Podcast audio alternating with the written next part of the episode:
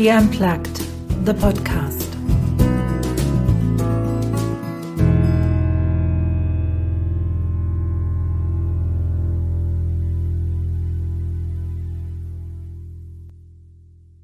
Ich habe es mir zur Aufgabe gemacht, Frauen zu unterstützen, ihren Traum zu leben. Ob als CEO eines Unternehmens oder als Solopreneur oder als Angestellte. In meinem Podcast She Unplugged kommen Frauen und Männer zu Wort, die ihre Geschichten erzählen. Geschichten von Erfolg, aber auch Misserfolg, von den Herausforderungen, die sie gemeistert haben. Und mein heutiger Gast beschäftigt sich seit vielen, vielen Jahren mit einem auch für mich ganz heißen Thema. Natürlich, ich möchte inspirieren, ich möchte die Welt verbessern. Ich möchte, dass es den Frauen da draußen besser geht. Und gleichzeitig möchte ich auch natürlich davon leben können. Als Coach, als Mentor, als Wegbegleiter. Ich gebe gerne meine Zeit für gute Zwecke. Und das mache ich auch. Ich bin zum Beispiel beim Ashoka als Coach freiberuflich äh, pro bono mit dabei. Aber nichtsdestotrotz möchte ich doch auch von meiner Leidenschaft leben können. Und Geld und Frauen, Finanzen und Frauen ist doch auch immer noch im 21. Jahrhundert ein schwieriges Thema. Mein Gast heute unterstützt ihre Kunden im Bereich Finanzen. Sie ist gelernte Betriebswirtschaftlerin und hat im Beratungs- und Finanzsektor viele Jahre Erfahrung gesammelt und hat sich dann 2007 selbstständig gemacht und 2016 die Vermögensakademie gegründet. Und auch für mich ist das gar nicht so lange her, dass ich mal durchgerechnet habe, was ich eigentlich an Geld, an Finanzen brauche, wenn ich dann mit 65 oder 67 in Rente gehen sollte. Und zu dem damaligen Zeitpunkt sah das gar nicht so gut aus. Warum tun wir Frauen uns so schwer mit dem Thema Geld? Warum fällt es uns nicht leicht, unser Geld profitabel anzulegen? Wo sind da die Denkmuster, die uns glauben lassen, dass es nur darum geht, zu helfen und Gutes zu tun, aber nicht auch Gutes in finanzieller Art und Weise zu erhalten? Welche Glaubenssätze stehen uns im Weg? Welche Blockaden stehen da im Weg? Und was hat eigentlich mein Gast mitgebracht aus ihrer Ursprungsfamilie, aber vielleicht auch aus ihrem Umfeld, aus ihrer Ausbildung, dass sie dieses Thema nicht hat? Was hebt sie von den anderen ab? Ich hatte meinen heutigen Gast ja schon angekündigt, eine Betriebswirtschaftlerin, eine Expertin, wenn es um das Thema Finanzen geht, Investment geht. Ich grüße dich, Eva. Schön hat es geklappt. Hallo, liebe Anja. Ich freue mich sehr, dass wir endlich zusammengefunden haben und auf unser Interview. Es hat auch nur schlappe acht Monate gedauert, aber was lange währt, wird endlich gut. So, ähm, ich habe mich ja so im, im Vorfeld ein bisschen über dich auch schlau gemacht. Und die erste normale Frage wäre ja gewesen, welche Glaubenssätze müsstest du halt oder hast du auflösen müssen, um ähm, im Finanzbereich tätig zu sein? Und dann steht da knallhart in deinem Lebenslauf, habe ich nicht gehabt. Ich habe einen richtig tollen Großvater gehabt. Hemmende Glaubenssätze zum Thema Geld kenne ich nicht. Was hat denn dein Großvater gemacht? War der Unternehmer? Hm, ja, tatsächlich. Der war Unternehmer. Und wahrscheinlich stimmt das auch so ganz absolut nicht. Jeder hat irgendwelche Überzeugungen. Aber mein Opa ähm, war tatsächlich in Nordrhein-Westfalen tätig ähm, und hat ähm, als Handelsvertreter Beschläge und Lampen verkauft. Okay. Und hat das aber so erfolgreich gemacht, dass ich als Kind immer schon ganz aufgeregt war, weil ich sagte, Opa, bist du eigentlich Millionär? Ja. Und das fand ich unglaublich spannend, einen Opa zu haben, der Millionär war, der einfach so viel konnte und wusste und ähm, wo ich aber auch gesehen habe, der arbeitet viel und der aber ähm, auch immer Geld hatte. Geld war immer verfügbar und ich hatte einfach auch das Gefühl, okay, egal was in meinem Leben schief läuft, Opa holt mich da zur Not auch wieder raus. Das kriegt er auf jeden Fall irgendwie hin.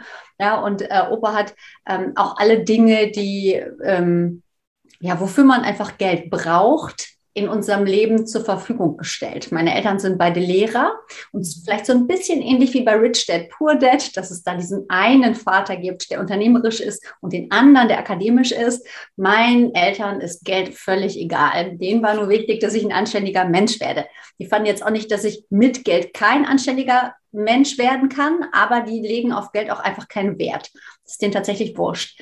Ja, aber ähm, deswegen hat Opa dafür gesorgt, dass wir in einem kleinen, schnuckligen Häuschen mhm. leben konnten, dass wir immer ein Auto fahren konnten, hat für mich und meine Schwester ein Pony angeschafft und hat uns ganz, ganz viele wunderschöne Dinge ermöglicht, die, glaube ich, jetzt alleine mit dem Lehrergehalt meiner Eltern nicht geklappt hätten wo wir auch jetzt nicht arm waren, ne? aber ähm, wir hat, haben einfach ein, ein entspanntes Leben führen dürfen, dank meines Großvaters, der auch mit mir schon immer, weil ich schon seitdem ich ein Kind bin, inzwischen habe ich das so fast ausgehalten, was, wo ich sehr glücklich drüber bin, aber ich habe schon seitdem ich Kind bin, mit einer Schuppenflechte zu kämpfen gehabt.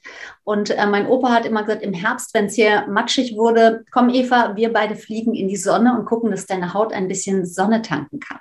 Und natürlich hat sich mein Opa nie lumpen lassen. Wir waren immer in den schönsten Fünf-Sterne-Hotels irgendwo in der Sonne, wo ich einfach schnuppern durfte. So ist das Leben, wenn man finanziell einfach mhm. nicht darauf achten muss, kostet das jetzt 4000 Euro mehr oder nicht, sondern einfach das nimmt, was einem gefällt.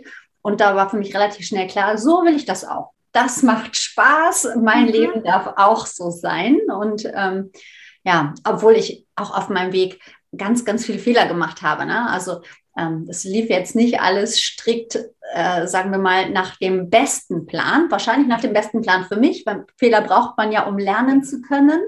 Na, aber ähm, wenn ich den optim optimalen Plan aufgezeichnet hätte, retrospektiv hätte ich mir vielleicht auch einige Fehler ersparen können.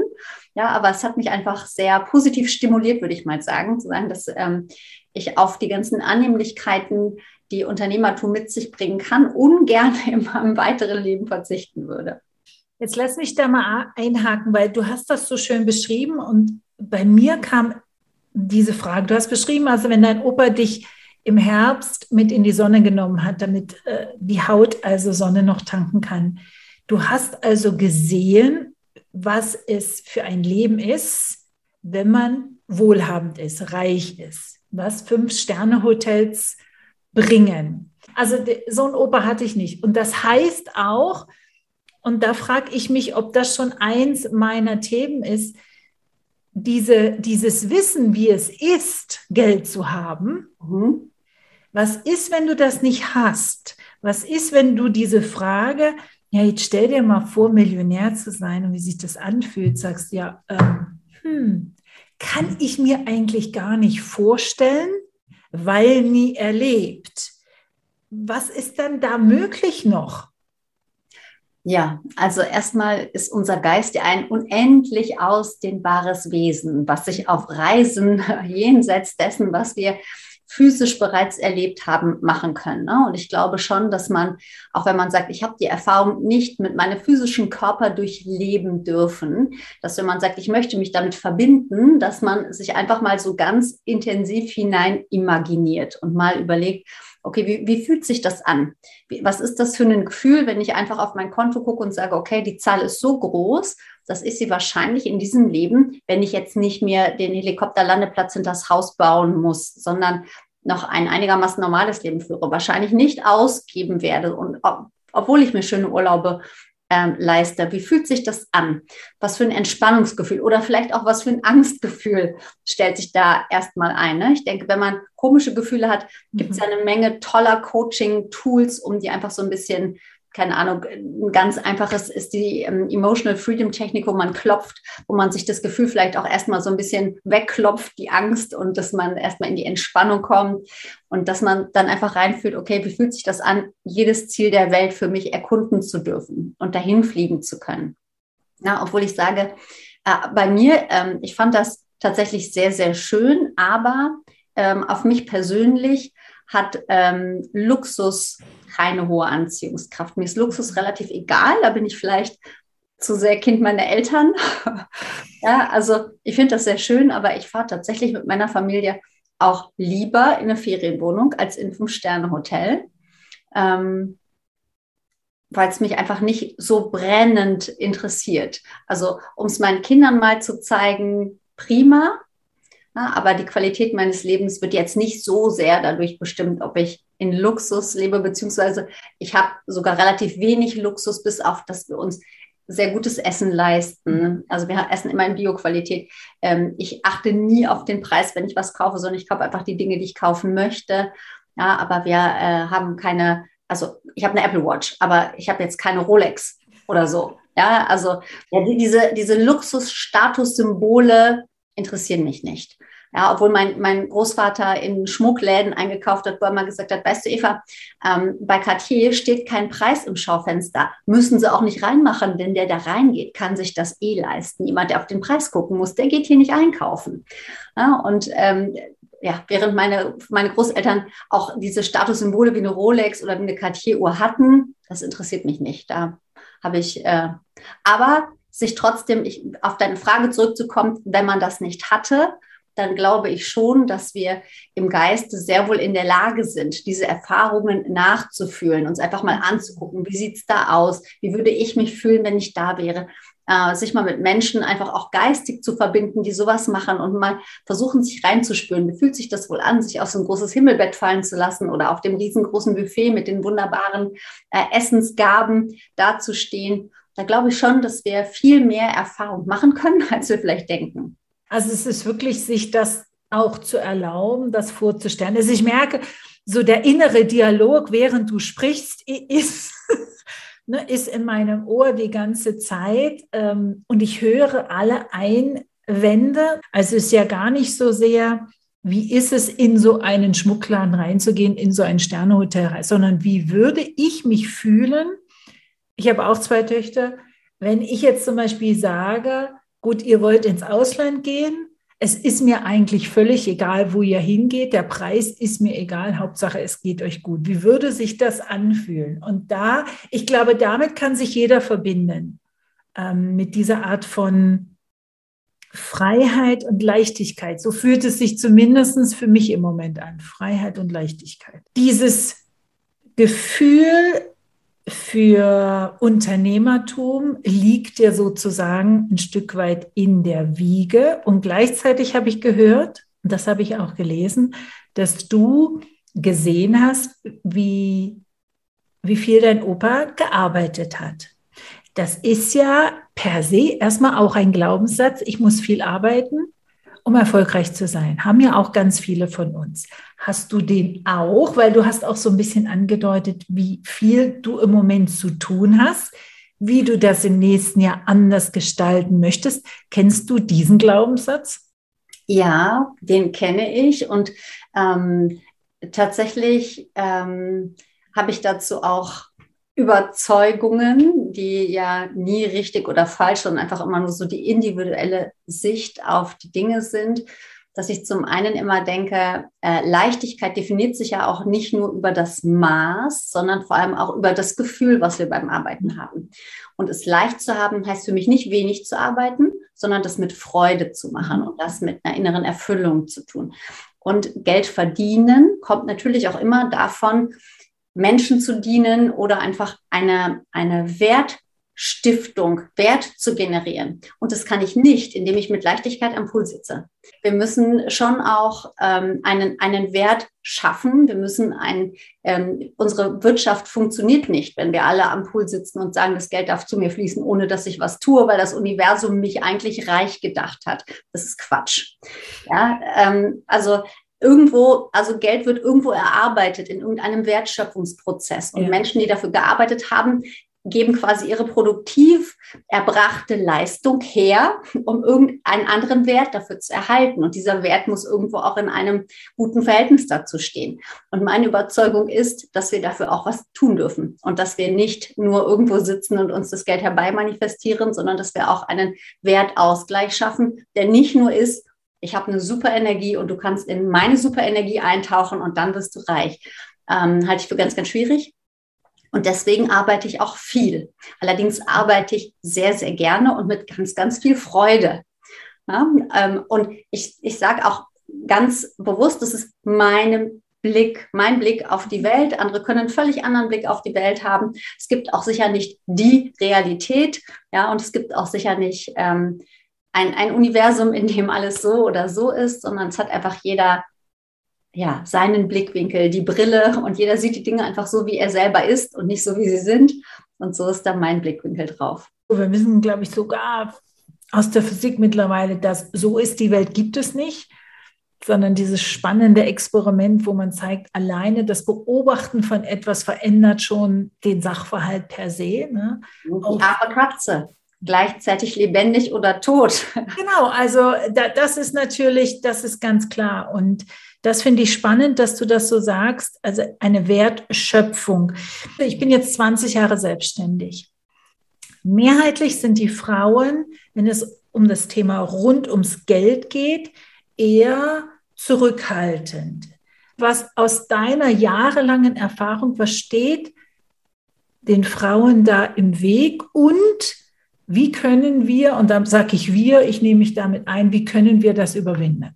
Ja, also zum einen glaube ich tatsächlich, auch wenn mich jetzt sicher einige als Antifeministin abstempeln mit diesem Satz, aber ich glaube tatsächlich, dass wir als Frauen einfach ähm, Qualitäten haben, die dem per se ein bisschen im Wege stehen, dass wir uns so sehr auf das Monetäre beziehen. Wir haben einfach ähm, ganz viele, also Frauen sind einfach von ihrer kompletten Konstitution hormonell und auch von, ihrem, von, von ihrer Ausrichtung, äh, von dem, was ihnen intuitiv mehr liegt, anders gepolt als Männer. Geld, Wertschöpfung, das sind typische männliche Qualitäten. Ja, Frauen haben eigentlich tatsächlich eher dieses behütende, äh, bewahrende, emotionale, empfangende und nicht dieses machende, hasselnde, ich mache jetzt hier zack richtig viel Geld. Ja, also ich bin auch sicher so, weil ich eine sehr ausgeprägte maskuline Seite habe. Und wir haben ja alle beide Seiten, aber das Naturell in uns Frauen ist ganz sicher weniger maskulin geprägt, als ich das habe. Ne? Und dieses Hasseln im Job, das ist auch was, was auch ganz sicher einfach weniger per se eine weibliche Qualität ist. Für mich war es ganz selbstverständlich, als ich Mama geworden bin, ist, ist, dieses, ist dieses männliche Korsett so ein bisschen wie abgebrochen und abgefallen.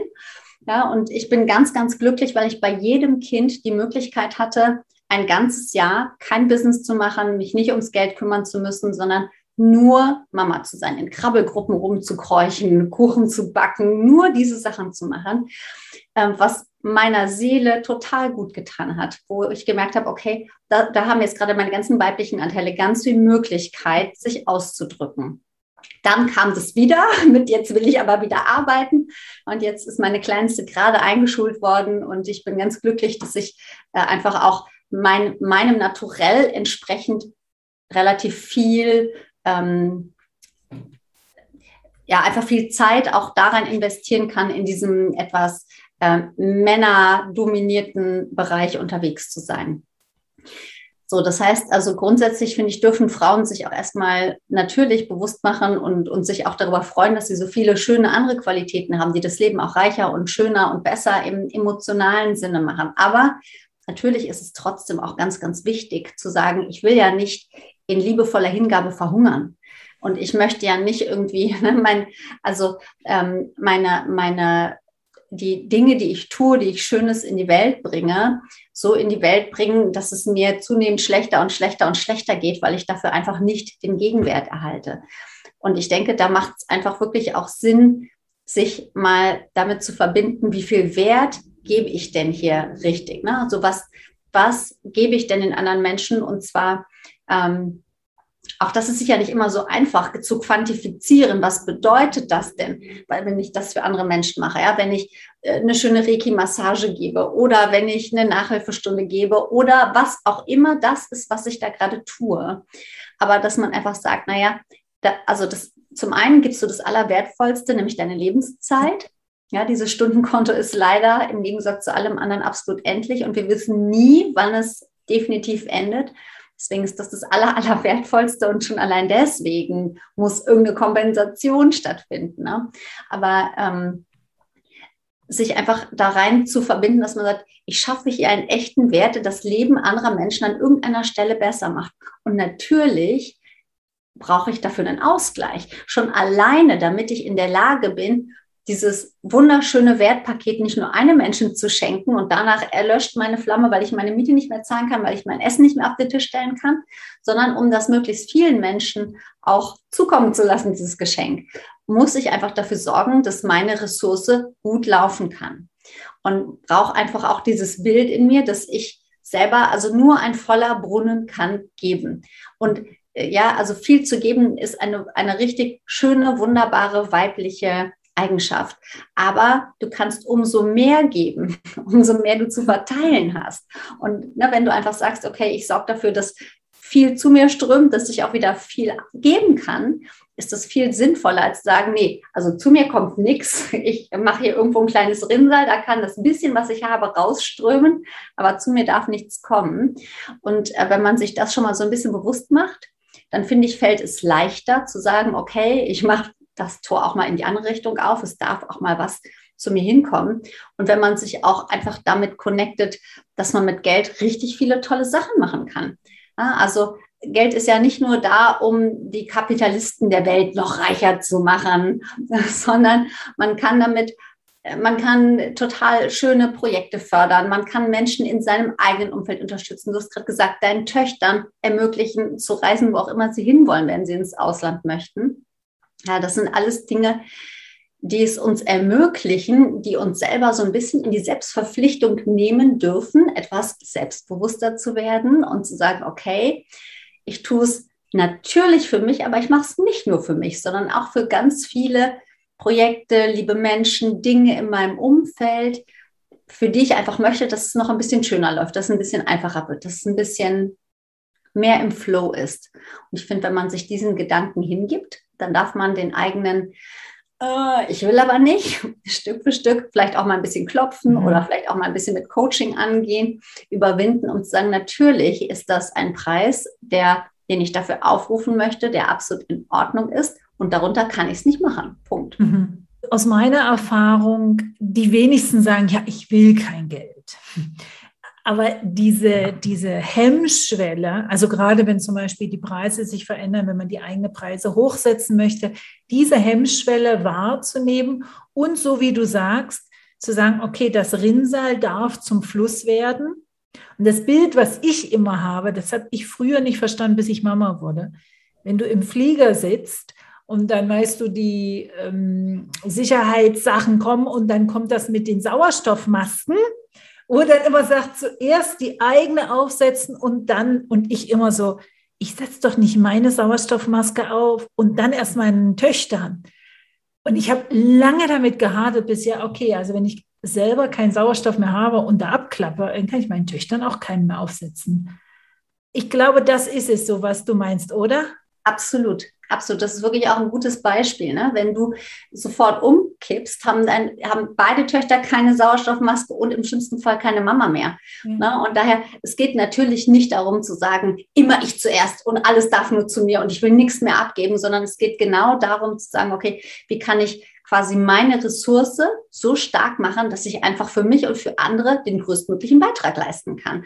Und ich bin ja bekloppt, diese Ressource an irgendeinem Punkt auszubluten und das, was ich für mich und für meine Liebsten und auch für daraus geben könnte, einfach kleiner zu machen, als es sein könnte. Lass mich da gerade ansetzen. Wie machst du das? Wie tankst du auf? Wie schaffst du es, dass deine Ressourcen da sind, damit du so mit Hilfe deiner Vermögensakademie, deines Coachings, all den Sachen, die du in die Welt reinbringst, immer noch die Energie hast mit drei Kindern?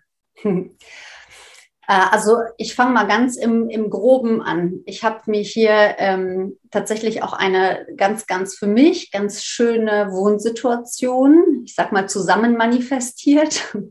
Also meine Eltern sind ähm, uns nachgezogen. Also mein Mann ist hier geboren und hier aufgewachsen und hat hier seine Zahnarztpraxis, weswegen klar war, dass ich mein Business von hier betreibe und nicht von irgendwo anders. Und meine Eltern sind zu uns gezogen und mit uns sogar ins Haus gezogen. Was sicher äh, auch immer wieder für alle Beteiligten so ein bisschen, mh, hm, da muss man sich mal vielleicht ein bisschen zusammennehmen, aber was alles in allem wirklich ganz, ganz viele, ganz, ganz schöne Vorteile hat. Ähm, meine Kinder haben ihre Großeltern quasi permanent um sich und die sind richtig fest integriert in unser Tagesablauf. Meine Mama oder mein Papa kochen jeden Mittag frisches Essen für uns. Ähm, die machen die Kinder morgens zum Frühstück fertig, übernehmen auch mal irgendwie, wenn sie die abholen oder wenn ich Termine habe am Nachmittag, dann sind sie einfach da. Das ist natürlich ein riesiger Vorteil, den ganz viele andere nicht haben.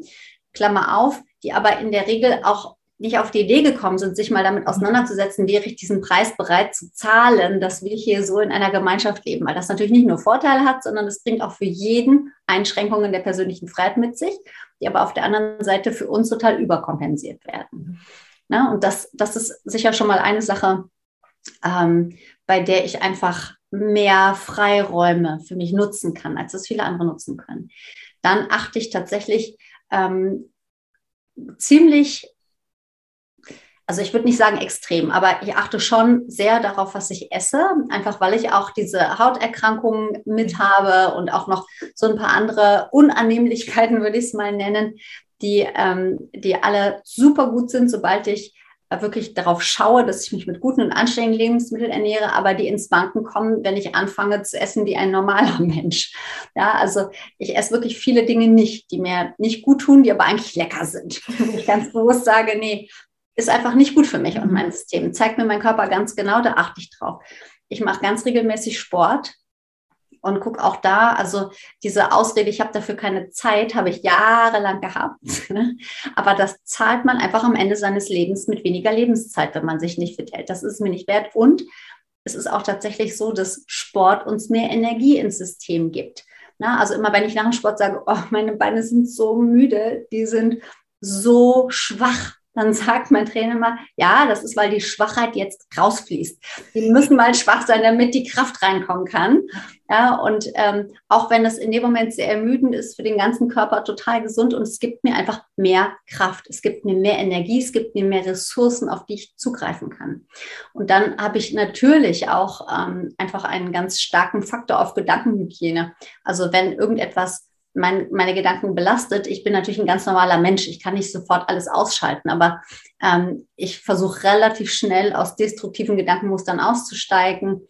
Ähm, ich trenne mich sehr schnell von Menschen, die ähm, destruktiv auf mich wirken, obwohl ich ganz viele Freundschaften habe. Ich bin kein Freund davon zu sagen, ich trenne mich von Menschen, die mich nicht fördern und weiterbringen. Ich habe ganz viele Freundschaften mit ganz normalen Menschen, die überhaupt nichts am Hut haben mit Unternehmertum, Persönlichkeitsentwicklung oder sonst was, mit denen ich einfach nur ein liebevolles, freundschaftliches Miteinander habe. Ja, von so Menschen trenne ich mich natürlich nicht, aber wenn mir mhm. jemand den ganzen Tag von morgens bis abends immer nur erzählt, wie schlecht die Welt ist, dann darf er das irgendwem erzählen, mir nicht. Dafür stehe ich nicht zur Verfügung. Ähm, ja, und ähm, das, das sind alles ja, Aspekte, die ineinander greifen, die machen, dass ich das, was ich tue, mit ganz viel Energie, mit ganz viel Freude und mit mhm. ganz viel Spaß tun kann. Und das so läuft. Das finde ich total beeindruckend. Und gerade so bei dem Sport muss ich schmunzeln. Ähm, ich habe einen Deal mit mir seit über einem Jahr. Es gibt keine Diskussion. Bei mir aus gesundheitlichen Gründen, es war einfach so, ich mache das jetzt und es ist nicht nein, weil, ich mache einfach. Und genau wie du beschreibst, wenn ich es dann gemacht habe oder wenn ich dann die Stunde geschwommen bin, ach, ist das ein schönes Gefühl. Ja. Ist alles schlapp, aber auch dieses, die Erholung im Kopf für mich, die ich durch Sport bekomme. Die Muskeln werden zwar angestrengt, aber dadurch, dass ich mich so sehr auf die Übungen konzentrieren muss, weil die Abläufe nicht so natürlich mehr sind, wie sie mal waren, fängt eine Erholung im Kopf an. Ich kann nicht über 5000 Sachen studieren, sondern über eine. Und das ist für mich Entspannung. Und das finde ich interessant. Du kennst bestimmt, Eva, das Lebensrad. Mhm. Wenn du so deine einzelnen Bereiche beschrieben hast jetzt, könnte ich davon ausgehen, also sicherlich Vermögenswerte sind sehr hoch, Beziehungen hast du beschrieben, sind sehr hoch im Sinne von, dass du da eine Hygiene betreibst, Sport, Gesundheit, Ernährung. An welchem Teil vom Lebensrad wirst du was verändern jetzt, damit du im nächsten Jahr weniger zu tun hast? Ja, das, äh, also sagen wir mal, ähm, tatsächlich ist ein Bereich, den ich ähm, noch, ist auch ganz schwierig, weil ich, mein, mein erster Impuls war zu sagen, den ich optimieren muss. Aber damit bin ich auch genau wieder in der Schleife, die das Problem darstellt. Also ähm, wenn ich an sich finde ich, bin ich ein relativ entspannter Mensch, aber ich messe tatsächlich auch meine, meine Erholungs- und meine Entspannungswerte und die sagen mir, dass Vorsicht, Fachbegriff, mein parasympathisches Nervensystem ja. nicht so gut funktioniert, wie ich eigentlich denken würde. Das heißt, die, die Fähigkeit, dass mein Körper sich wirklich entspannt, dass ich runterfahre, die ist nicht so ausgeprägt, wie ich mir das eigentlich vorstellen würde, dass sie sein sollte. Und ähm, dazu bin ich jetzt seit drei, vier Monaten zum Beispiel bei einer ayurvedischen Ärztin, die gesagt hat, wir machen regelmäßig alle zwei Wochen eine ayurvedische Massage, um das Entspannungssystem zu fördern, was ich wundervoll finde, wo ich auch das Gefühl habe, es wird besser. Ähm, und dass ich äh, zum Beispiel im nächsten Jahr mir ganz fest vorgenommen habe, auch schon jetzt in den Herbstferien, ich arbeite eigentlich tatsächlich immer. Ich arbeite auch im Urlaub immer ähm, weil ich ja einfach auch kleine Arbeitseinheiten mhm. haben kann. Ich muss ja nicht wie ein Angestellter acht Stunden am Stück arbeiten, sondern ich kann auch mal eine halbe Stunde arbeiten und mal einen Tag nicht und am nächsten Tag fünf Stunden oder wie auch immer. Und deswegen habe ich immer mein Laptop dabei, ich habe immer mein Handy dabei, ich bin immer on quasi. Und äh, ich habe mir jetzt vorgenommen, und bis auf einen einzigen Termin ist das auch so, in den Herbstferien keinen einzigen Termin zu machen. Tatsächlich Urlaub mit der Familie zu machen. Ich bin sehr gespannt. Es macht mich tatsächlich ein bisschen nervös, die Vorstellung, ja. weil mir das ja auch Spaß macht. Also es sind auch ein bisschen persönliche Auszeiten für mich, wenn ich arbeite, weil mir das richtig Spaß macht. Und die nicht mehr zu haben, macht mich auch ein bisschen nervös. Aber das möchte ich lernen, dass ich das besser machen kann, dass ich diese Erholungspausen auch wirklich ohne digitales irgendwas drumherum habe, dass ich mein Handy nicht immer anhabe. Also für, für Sport und auch noch für so ein paar andere Sachen habe ich auch wirklich einen Coach, der das mit mir macht, der sagt, Eva, wenn ich sehe, wie schnell du auf meine Nachrichten antwortest, das ist nicht gesund. Leg dein Handy. Ich bin, also ich bin ganz, ganz, ganz viel, du, du weißt es selber, fängt auch schon mein Team ab mit, mit Erreichbarkeiten, aber für die Leute in meinem Inner Circle bin ich quasi 24-7 immer erreichbar. Die kriegen innerhalb von drei Minuten eine Antwort. Ne? Der sagt, leg dieses Handy weg. Mhm. Nacht, also nachts ist, liegt das natürlich auch weg. Der sagt, du machst digitale Erholungszeiten und bist nicht online, wenn wir das hinkriegen wollen.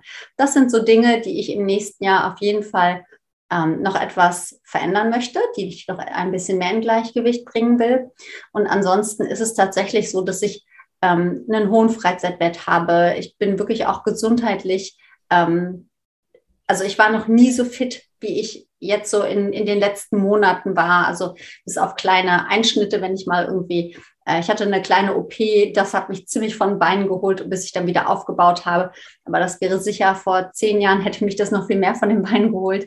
Ja, ähm, also tatsächlich muss ich sagen, dass ich rundherum ein, ein Leben habe, wo ich für mich selber wenig Dinge habe, wo ich sage, oh, die laufen aber ganz, mhm. ganz blöd, das will ich verändern. Vielleicht tatsächlich ein bisschen weniger arbeiten, ein bisschen mehr Zeit wirklich auch nur mit den Kindern genießen. Die erleben ihre Mama auch ganz viel arbeitend, aber auch total flexibel arbeitend.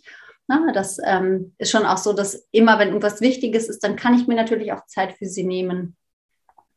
Und ähm, da aber vielleicht noch ein bisschen. Ich habe mir ein Pferd gekauft im letzten Jahr. Das holt mich auch ziemlich raus.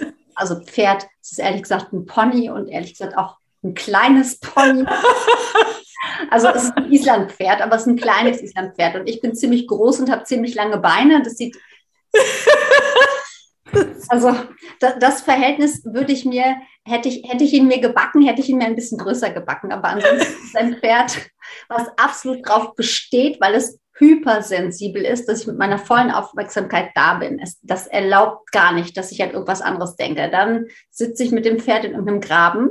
Das ist mhm. für mich auch eine total gute Auszeit. Da kann ich nur da und nirgendwo anders sein, weil ich ansonsten auch so ein Tausendsasser bin und tausend Dinge im Kopf habe, die gleichzeitig alle da sind und funktionieren.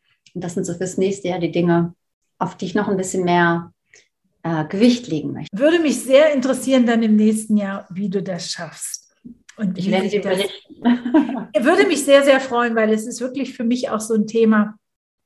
Ähm, Ambivalenz. Ich habe zwei Teenager, meine sind äh, 14 und 16. Wie schaffen wir das, dass die Kinder halt auch ein gesundes Verhältnis haben zu, zu, zum Handy, zu den sozialen Medien, zu, zu all dem? Das, das finde ich, ist nochmal ein ganz anderes Gespräch.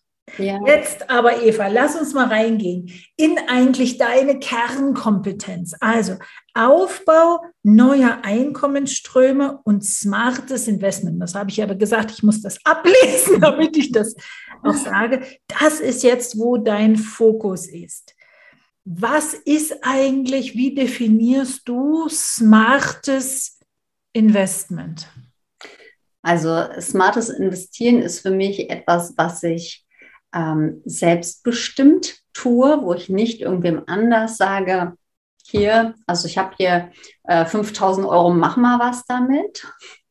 Ähm, weil in der Regel natürlich diese andere dann auch ein Stück vom Kuchen abhaben möchte. Natürlich auch zu Recht, weil auch er dann seine Zeit einsetzt.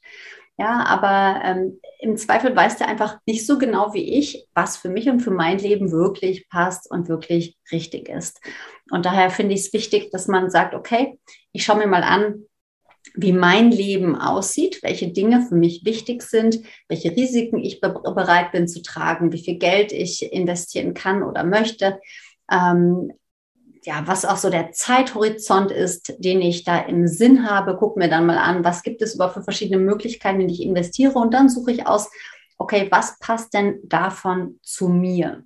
Ja, und man muss auch sagen, es gibt einige Anlageberater, die machen sicher einen prima Job. Ich persönlich bin kein Anlageberater, ganz explizit nicht, darf ich auch gar nicht, möchte ich auch gar nicht sondern ich möchte, dass die Leute ihre eigenen Anlageberater werden und einfach selber so viel Wissen haben, dass sie entscheiden können, was möchte ich und was möchte ich nicht. Und ähm, die allermeisten Anlageberater haben auch nur ein relativ beschränktes Spektrum, über das sie in der Regel sehr gut Bescheid wissen und ein ganz großes Spektrum ausgeblendet, weil sie sich spezialisiert haben. Ist auch in Ordnung. Aber wenn ich da hingehe, kriege ich halt auch nur dieses kleine Stück vom Kuchen. Und häufig, gerade wenn ich zu einer Bank gehe, ähm, ist es genau wie wenn ich in ein VW-Autohaus gehe, da kriege ich auch nicht einen Porsche und einen Jaguar und einen Mercedes, sondern da kriege ich nur einen VW. Und manchmal ist aber das, was ich brauche, kein VW, sondern ein Fahrrad oder was völlig anderes.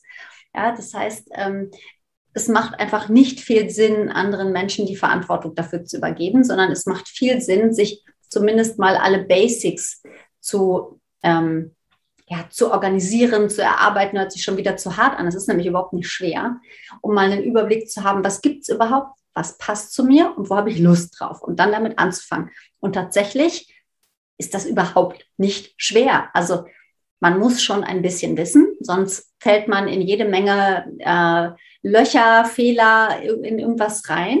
Ja, aber gerade die Anfänge, um zu sagen, okay, ich bin jetzt gut aufgestellt, kann ich jedem Menschen an einem Wochenende beibringen. Es ist überhaupt nicht schwer. Man muss einfach nur sagen, okay, ich mache das jetzt. Ich mache mal das Möglichkeitsfeld dafür auf, dass ich das lerne und äh, überzeuge mich selber, dass ich dieses Thema angehen möchte. Natürlich kann es irgendwann auch mal ordentlich kompliziert werden, wenn wir sagen, okay, wir wollen jetzt mal die richtig krassen Strategien machen. Aber darum geht es ja am Anfang gar nicht. Es geht um den Einstieg, um den Anfang. Und der ist easy peasy. Der ist wirklich nicht schwer. Ich sehe dir. ja. Also du hast, glaube ich, dreimal gesagt, wie einfach es ist. Und jedes Mal habe ich gemerkt, wie mein Herz einmal ausgesetzt hat. Ähm, ich, ich glaube, es ist für dich einfach. Ich würde eine Wette mit dir machen, dass ich mich mit dir ein Wochenende hinsetzen kann und du nach, danach sagen kannst, Mensch, ist ja doch ganz einfach. Okay, die Wette nehme ich an. Weil ich habe kein BWL studiert. Mhm. Ich mache zwar 20 Jahre meine Buchhaltung, aber auch heute noch kämpfe ich jeden Monat damit. Du, Buchhaltung kann ich auch nicht. Und ich habe BWL studiert und ich habe sogar Buchhaltung vertieft. Ich kann es nicht. Das okay. macht auch wer anders. du erklärst das schön, dieses Wissen, was tut mir gut, wo will ich eigentlich hin, was brauche ich. Und ein Stück weit ist das für mich so dieses Thema, und ich habe das Gefühl, das ist für ganz viele. Der große Elefant, und wo fange ich den an, jetzt anzuknabbern? Ne? wo nur dieses übergroße Problem, mhm. wo ich nicht den Einstieg habe. Und wenn du sagst, es ist einfach und es braucht ein Wochenende, cool, auf das Experiment würde ich mich jederzeit einlassen, weil ich, ich persönlich bin in den Händen von jemandem. Und was ich auch mag, wenn du sagst, smartes Investment heißt, ich mache ein Investment, was mir selber zugeschnitten ist. Ich glaube, da wäre schon das erste Problem. Ich weiß gar nicht, ob ich ein Fahrrad brauche oder ein Porsche. Mhm. Ich weiß, dass ich mir ein Fahrrad leisten kann und kein Porsche. Aber ich weiß nicht, was ich brauche. Ähm, welches sind so die ersten Schritte, um diese Hemmschwelle, und ich finde, das ist, glaube ich, für viele eine Hemmschwelle, wenn sie die Zeitung aufschlagen und irgendwelche ähm, finanziellen Zahlen lesen und denken, oh Gott, und jetzt gehen die Kurse hoch und jetzt gehen sie runter und da ist wieder was abgestürzt. wo fange ich an? Wo fange ich an? Das allererste ist erstmal zu erkennen, dass wir einen Elefanten vor uns haben. Kein Bein, kein Rüssel, kein Schwanz, ja, sondern ja, wir, wir gehen mal aus Platons Höhlengleichnis raus, holen den Elefanten aus der Höhle, setzen uns auf den Baum da drauf und gucken den mal aus allen Richtungen an. Das ist das allererste. Also erstmal sagen, okay, ähm, wir beschäftigen uns mal erstmal damit, was gibt es über, also investieren bedeutet, ich habe Geld und dieses Geld schicke ich zum Arbeiten. Mhm. Ja, ähm, es gibt grundsätzlich drei, ähm, drei Bereiche, die wir alle am liebsten optimieren würden. Das heißt, wir wollen eigentlich am liebsten alle das Geld sofort verfügbar haben. Wir wollen am liebsten gar kein Risiko eingehen und wir wollen am liebsten maximale Rendite.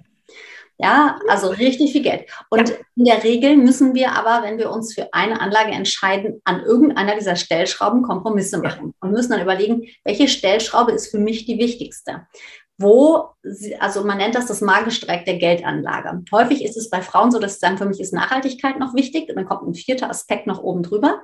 Aber das müssen wir erstmal, wir müssen erstmal für uns selber so ein bisschen überlegen, okay, wie viel Risiko kann und will und darf ich tragen?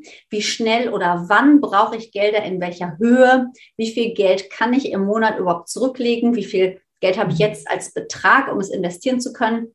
Und welche Rendite will ich haben oder was muss ich vielleicht auch haben, wenn ich mir ausrechne.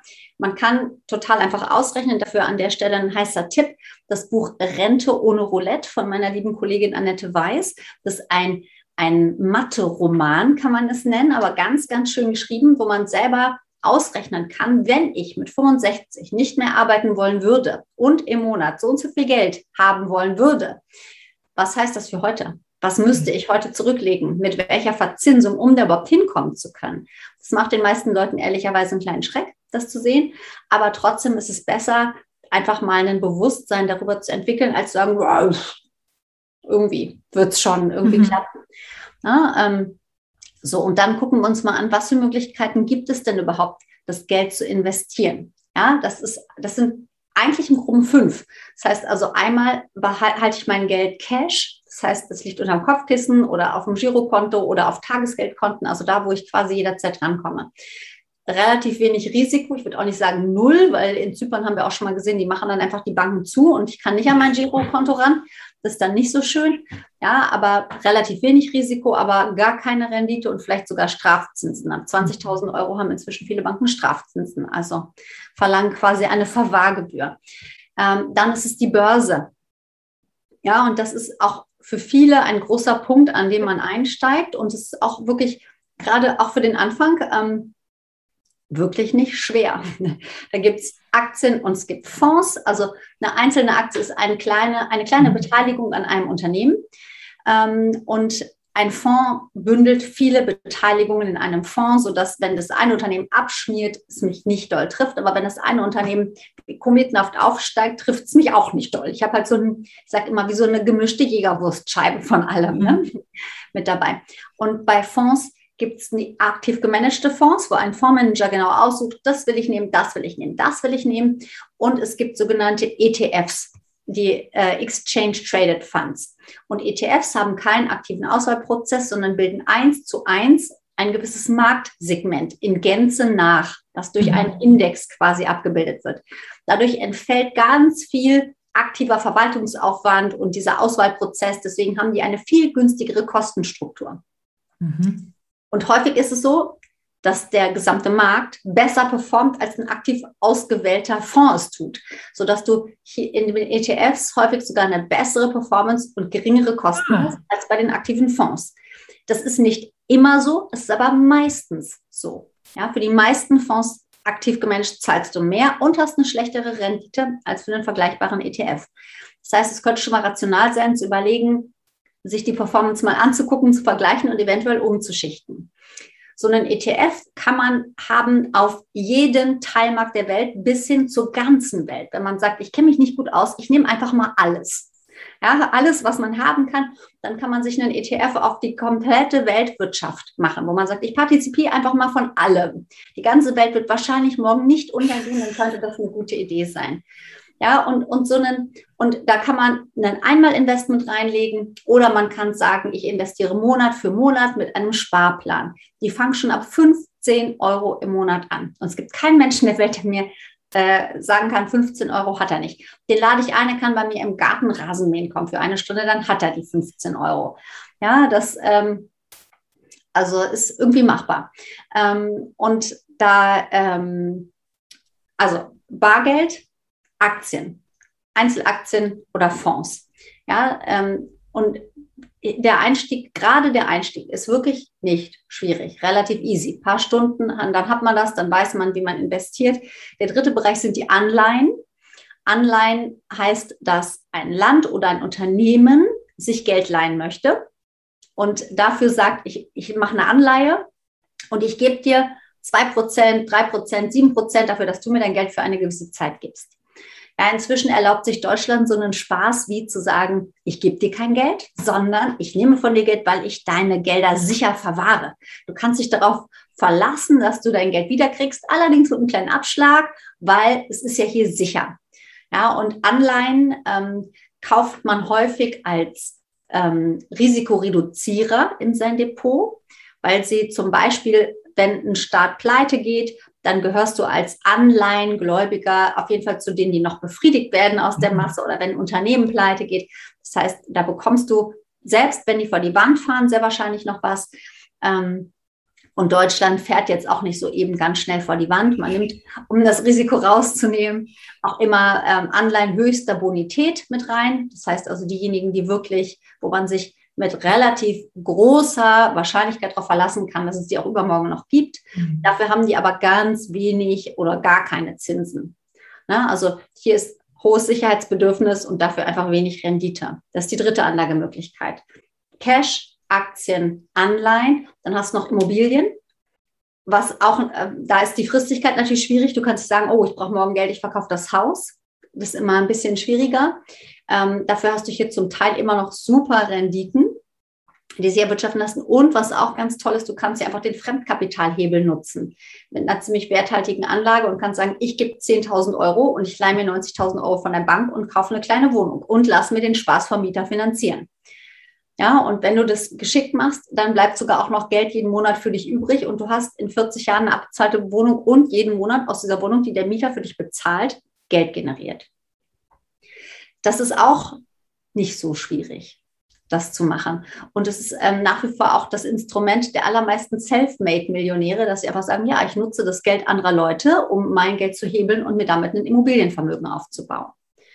Ja, und der Effekt, also wenn du dann das Geld, was du jeden Monat als Überschuss bekommst, wenn du eine solche Wohnung findest, wenn du das immer noch zur Seite legst und quasi damit in eine neue Wohnung investierst, eine neue mhm. Wohnung, dann hast du zwei Wohnungen oder drei Wohnungen, die jeden Monat ein bisschen Überschuss machen. Damit ist die vierte noch viel schneller, die fünfte noch viel schneller und irgendwann kannst du sagen, okay, jetzt habe ich zehn Wohnungen, jetzt nehme ich den Überschuss, um davon zu leben und der Rest interessiert mich dann auch nicht mehr.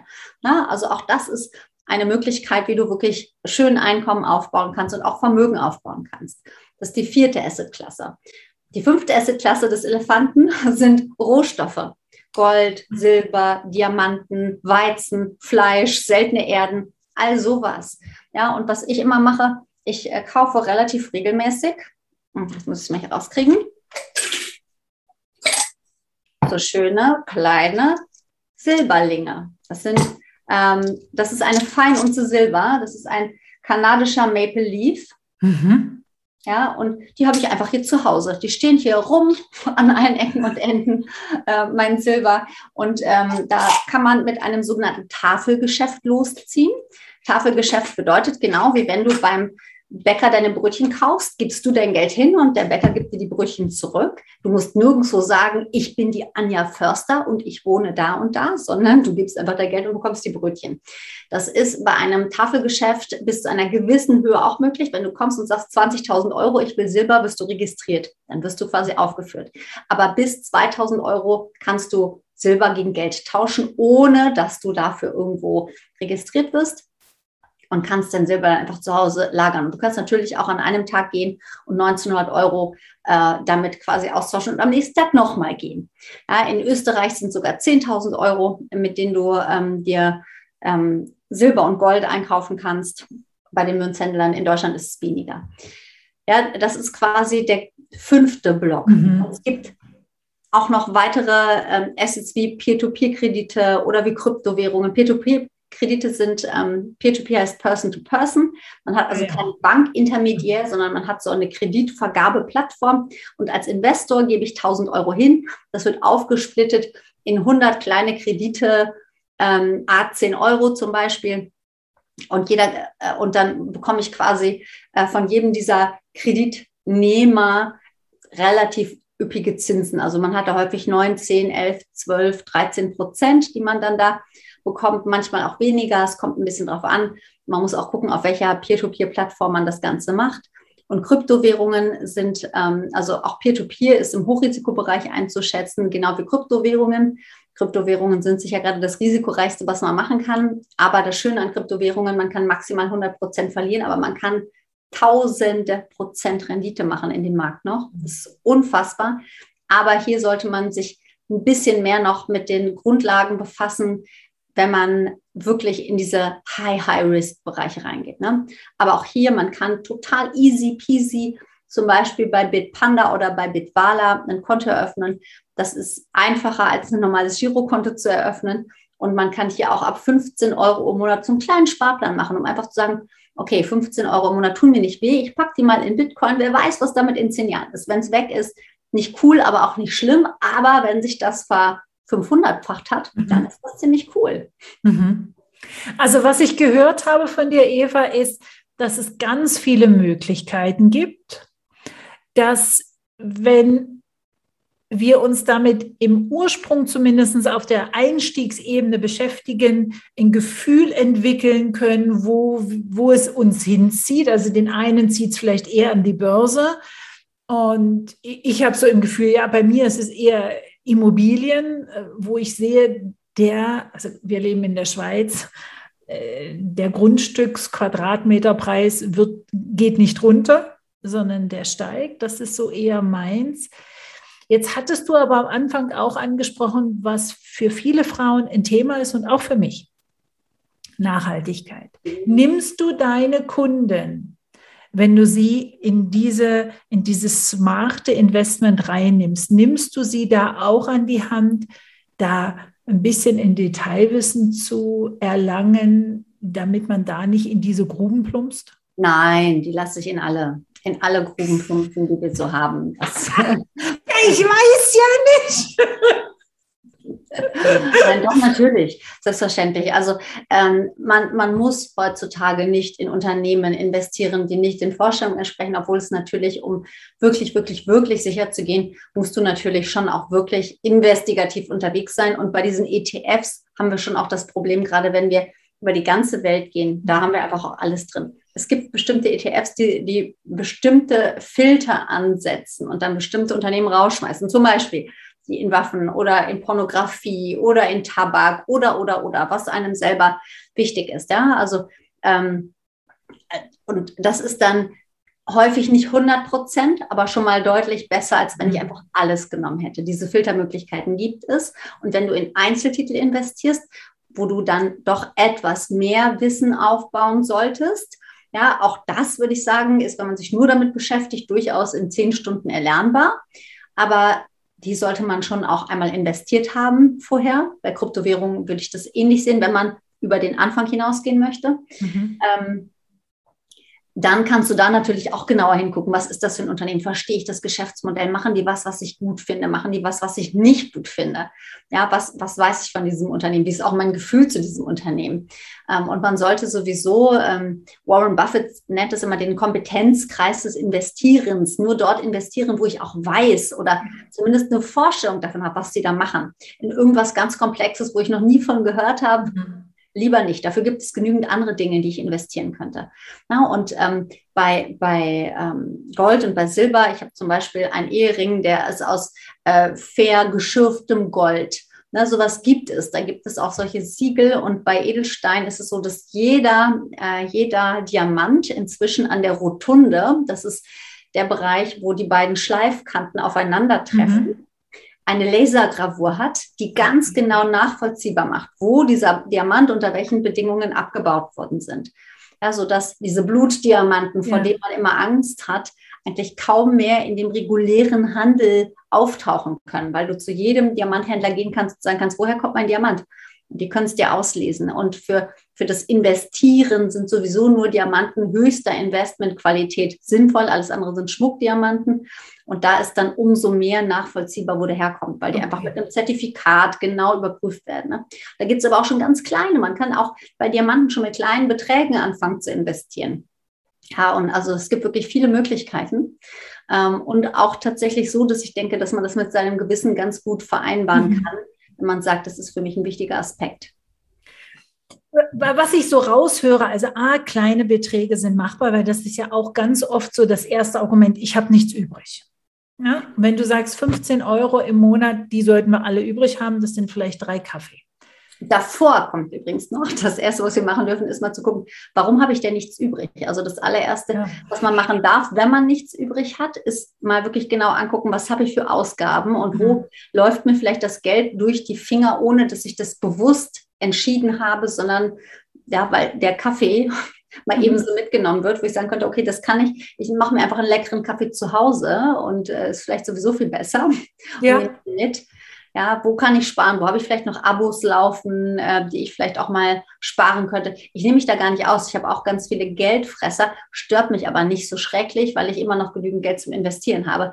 Aber auch da muss ich auch immer wieder regelmäßig gucken, wo habe ich mir jetzt gerade wieder irgendein, äh, keine mhm. Ahnung, irgendein Sportabo drin, wo ich gar nicht mehr drin bin oder irgendwas, wo ich auch mal wieder kündigen muss. Na, ich habe jetzt auch ehrlicherweise durch die Corona-Zeit ganz viele Sachen einfach weiterlaufen lassen, um für die anderen Leute keine Probleme zu erzeugen, ja. die ich aber nicht mehr aktiv nutze und die ich auch nicht wieder nutzen werde, die ich jetzt einfach mal irgendwann dann mal auch wieder abschalte. Da ist es einfach wichtig, regelmäßig zu gucken, ein Haushaltsbuch zu führen, Ausgaben ja. zu tracken, sich das anzuschauen.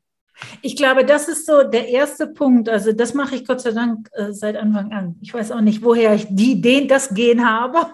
Aber Super. meine Buchhaltung, ich habe privat und beruflich habe ich eine Buchhaltung jedes Jahr. Also das ist, das mache ich.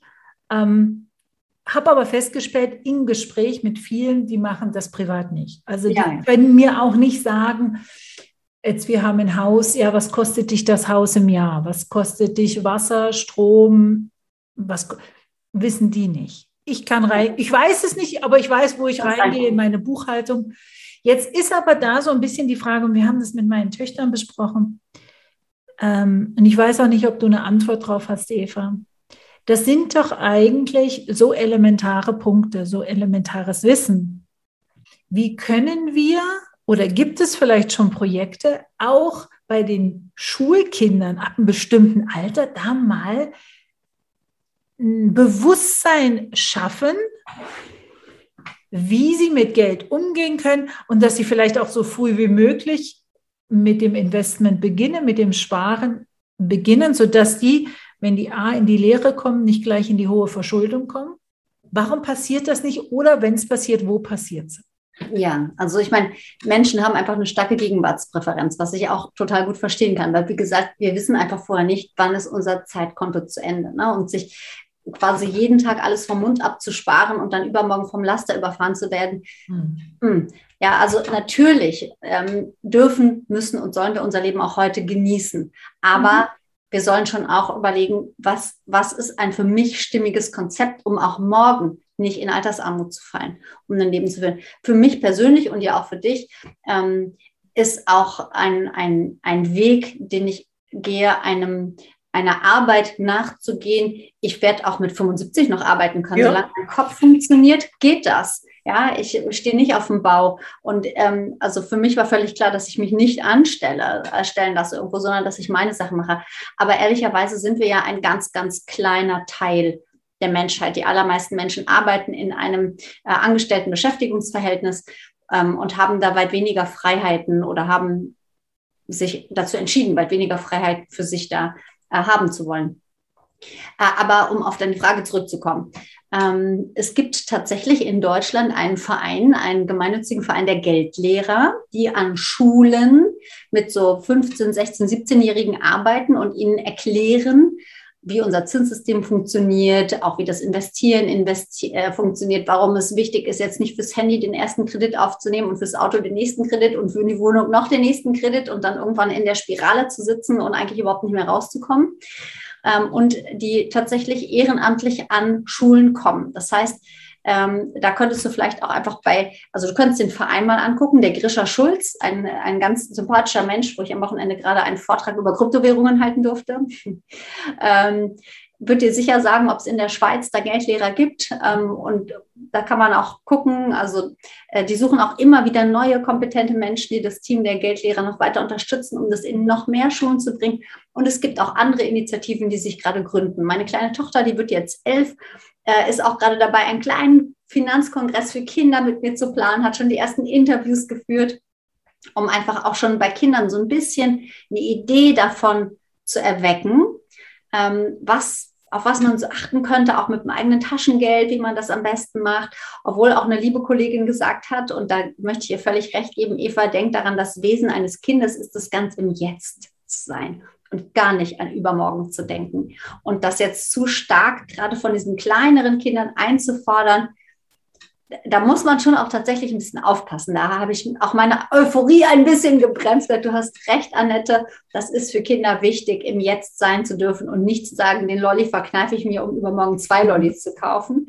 Ja, aber trotzdem sich schon mal so zart anzufangen, mit dem Thema zu beschäftigen, um einfach ganz viele Fallstricke nicht mehr später mitnehmen zu müssen, ne? um einfach sich Dingen bewusst zu werden. Ähm, das finde ich schon auch wichtig. Ich finde auch wichtig, dass man als Eltern mit Kindern spricht, dass man, also meine Kinder sind auf einer Waldorfschule, meine Eltern sind auch tatsächlich bei der Waldorf-Lehrer und da ist die Devise immer, dass ein Kind am meisten an dem Vorbild des sich selbst erziehenden Erwachsenen lernt. Das heißt, das, was wir selber gut vormachen, können sehr wahrscheinlich Kinder auch gut nachmachen. Und unsere Aufgabe ist es nicht, unsere Kinder zu erziehen, sondern uns selbst zu erziehen und selber das vorzuleben, was wir uns unsere Kinder wünschen. Na, das finde ich einen sehr, sehr guten Ansatz, nicht an unseren Kindern zu zerren, sondern uns selber dorthin zu führen durch Selbstführung, wo wir sein wollen, wo wir denken, das ist eigentlich die Form, wie ich mein Leben gestalten und genießen möchte.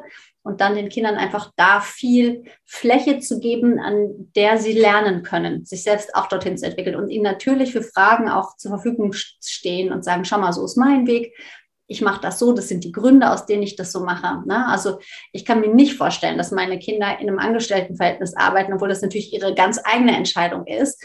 Aber mein Mann ist zwar selbstständig als Zahnarzt und nicht so sehr unternehmerisch tätig, aber auch der hat äh, ziemlich große Freiheiten, was er und wie er das tut. Ähm, und das ist für mich eine ganz abstruse Vorstellung, dass sie in so einem Angestelltenhamsterrad wechseln, obwohl sie das natürlich tun dürfen, wenn sie das glücklich macht. Ne? Das ist, ähm, ist ja ihr Leben. Aber äh, sie kriegen von uns als Lernfläche kein Angestelltenleben gezeigt. Ich hake noch mal bei dem Kongress nach. Ich finde das eine super Idee. Zum einen, ja, die Kinder leben im Hier und Jetzt und gleichzeitig die Hemmschwellen, die Glaubenssätze, die Blockaden, die haben sie höchstwahrscheinlich jetzt schon alle mitbekommen, die also da teilnehmen würden. Und mhm. jetzt anzusetzen und sagen, hey, es ist okay, Geld zu haben. Oder du bleibst der Mensch, der du bist. Ne? Es, das ist ja ganz oft die Angst, wir werden zu schlechteren Menschen, Geld macht schlecht. Ne? Geld ja, aber nicht nur das. Also ich glaube, das ist auch bei ganz, ganz vielen Zugehörigkeit nicht bewusst, ja. aber unbewusst. Oh ja. Ist, ne? Ich werde aus meiner Peer Group verstoßen. Die haben ja. alle kein Geld. Wenn ich jetzt Geld habe, gehöre ich nicht mehr dazu. Ja, und andersrum, das kennen wir ja auch. Also ich noch aus meiner Kindheit, ähm, die, die, die die Markensachen anhatten und dann die, die nicht und wo gehörst du dazu? Also das in dem Kongress auch mal anzusprechen.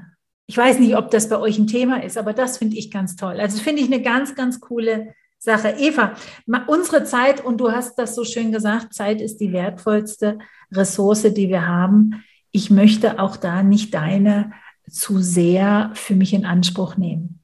Zwei Punkte stehen bei mir noch ähm, im Punkt. Erstens, wie kann jemand, die jetzt den Podcast erlebt hat, dich erlebt hat, sagen, Mensch, jetzt nehme ich wirklich mein Investment mal, jetzt nehme ich mein Geld mal in meine Hände und ich lasse das nicht mehr fremdbestimmen.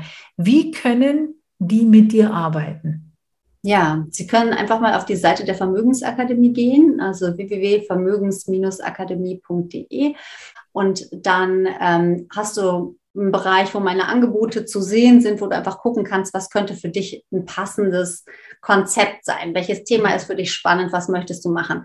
Und wir waren ja jetzt heute nur auf der Seite des Investierens. Es gibt auch Angebote für Menschen, die sagen, okay, ich will jetzt lernen, wie ich auch noch weitere Einkommenskanäle für mich eröffnen kann.